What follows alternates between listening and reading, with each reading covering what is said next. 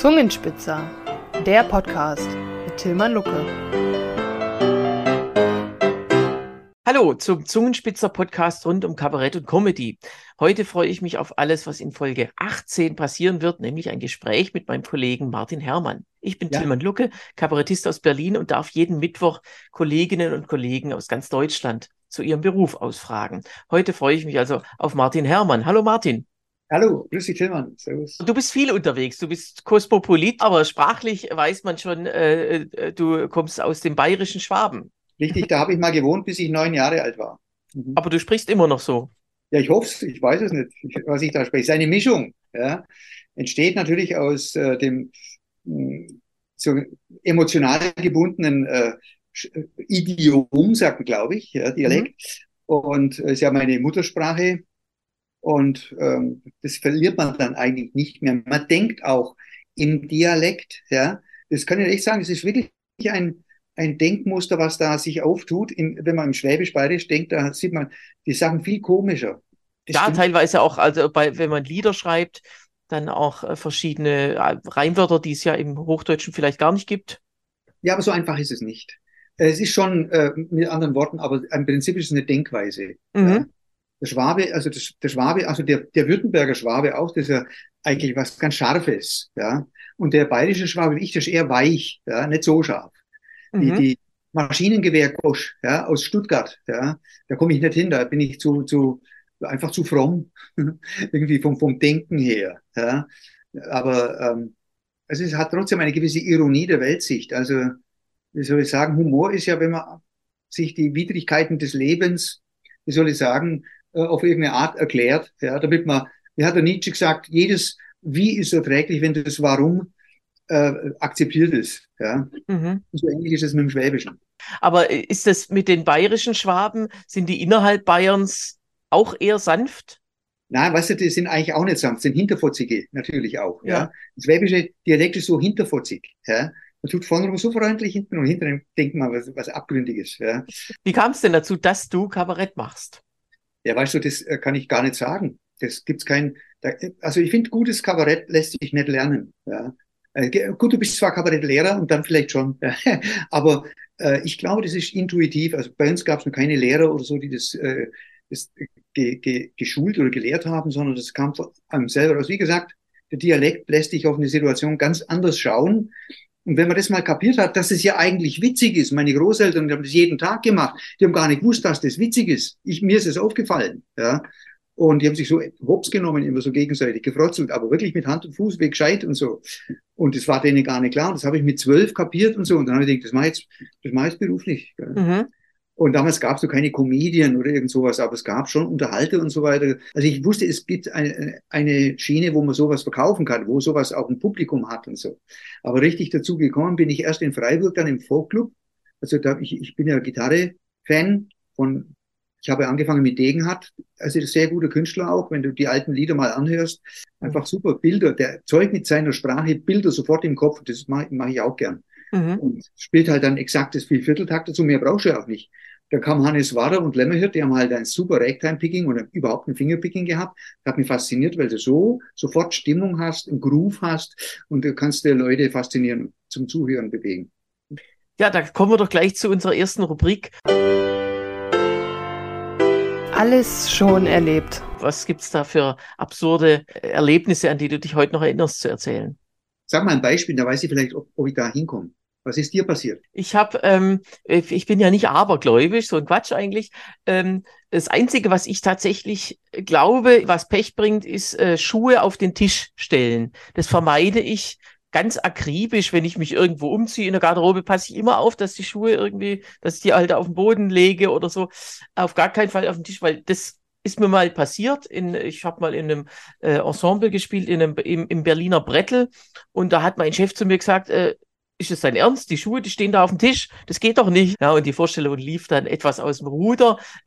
Äh, es war sogar so, äh, also ich, ich, man läuft da so ein bisschen auf der Bühne rum, plötzlich lag da irgendwas Kleines und es war so ein, das war dann mein Absatz. Und das ist mir noch nie passiert. Es war so, äh, und den hat, hat mein, mein Chef dann geschwind so, äh, ja, Weggekickt. bei, wegge, nee, nicht weggekickt, aber weggeholt, äh, eingeschoben und mir dann in der Pause gegeben. Ja.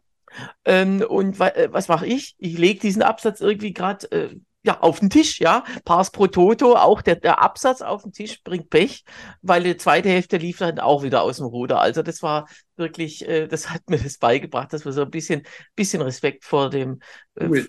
ja, vor dem Tisch äh, einfach hat. Tisch als solchen. Ja, Äh. interessant. Goldig eigentlich. Also wenn du so erzählst, ja, siehst du, das hat mich jetzt auf die Idee gebracht. Ich habe, äh, wann war es? 2019, nee, warte mal, äh, oder 16, weiß nicht mehr genau, ähm, Kleinkunstpreis, Wettbewerb, äh, scharfe Barte Melsungen. Ja, war mein zweiter Versuch, habe auch einen zweiten Platz dann gemacht.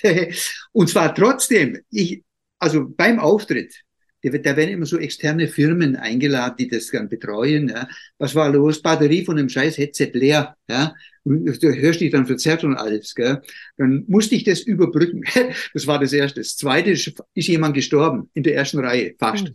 Herzanfall gehabt, umgekippt. Gell. Da kamen die Sanitäter und haben den belebt. Was, was machst du da? Ja, da kannst du sagen, so müssen, müssen jetzt leider aufhören, da stirbt gerade einer, du gehst drüber weg. Ja, du, du erwähnst es gar nicht. Ich meine, was soll ich da? Der, der kann auch allein sterben, der braucht mich nicht. Ja, da spricht man weiter. Ja, erzählt es und sagt, da ist gerade ein bisschen Action und so, aber das interessiert uns jetzt gerade nicht. Das erfahren wir dann nachher, was da los war. Wir sind ja keine Gaffer, wir machen weiter. Ja, andere würden jetzt mit dem Handy daherkommen und fotografieren ja, und filmen. Machen wir nicht. Wir machen einfach ein Programm, wir fahren vorbei. Verstehst du? Mhm. Hier auf der Autobahn.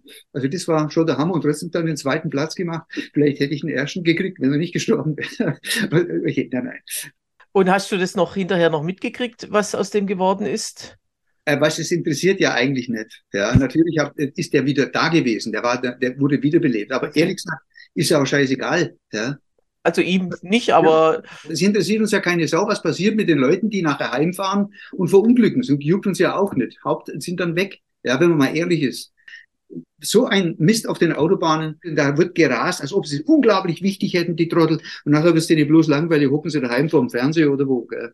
Und müssen dazu hinrasen. Die, Tro- also so Deppen, du, echt, du. ja, aber die FDP wird's Freiheit nennen.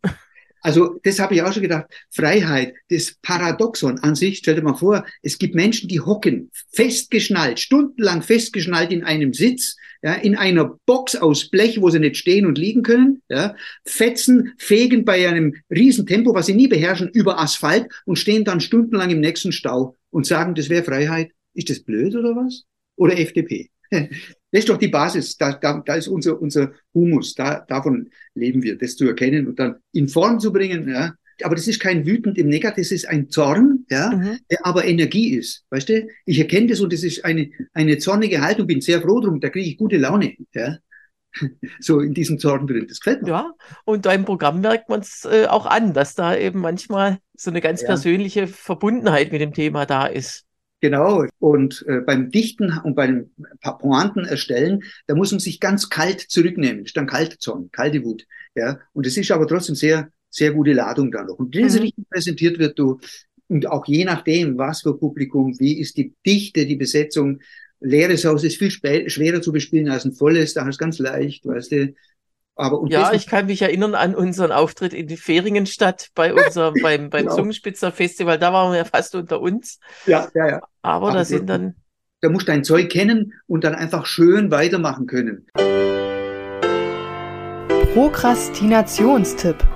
du hast ja auf deiner Homepage eine Menge, wo man sich se seine Zeit vertreiben kann. Zum Beispiel diese Videos, die sind ganz aktuell jetzt aus dein, aus diesem Jahr. Ja, ja, ja, die sind jetzt relativ aktuell. Mhm. Ende, Anfang Mai gemacht. Und das sind aber nur natürlich nur Ausschnitte. Die Leute sollen ins Programm kommen. Ich mache natürlich nicht alles drauf. Ja, ist ja klar. Und man kann auch immer wieder alle paar Tage mal äh, schöne äh, Gedanken, wie nennst du es? Äh, Sätze zur Woche. Sätze zur Woche kann man äh, lesen.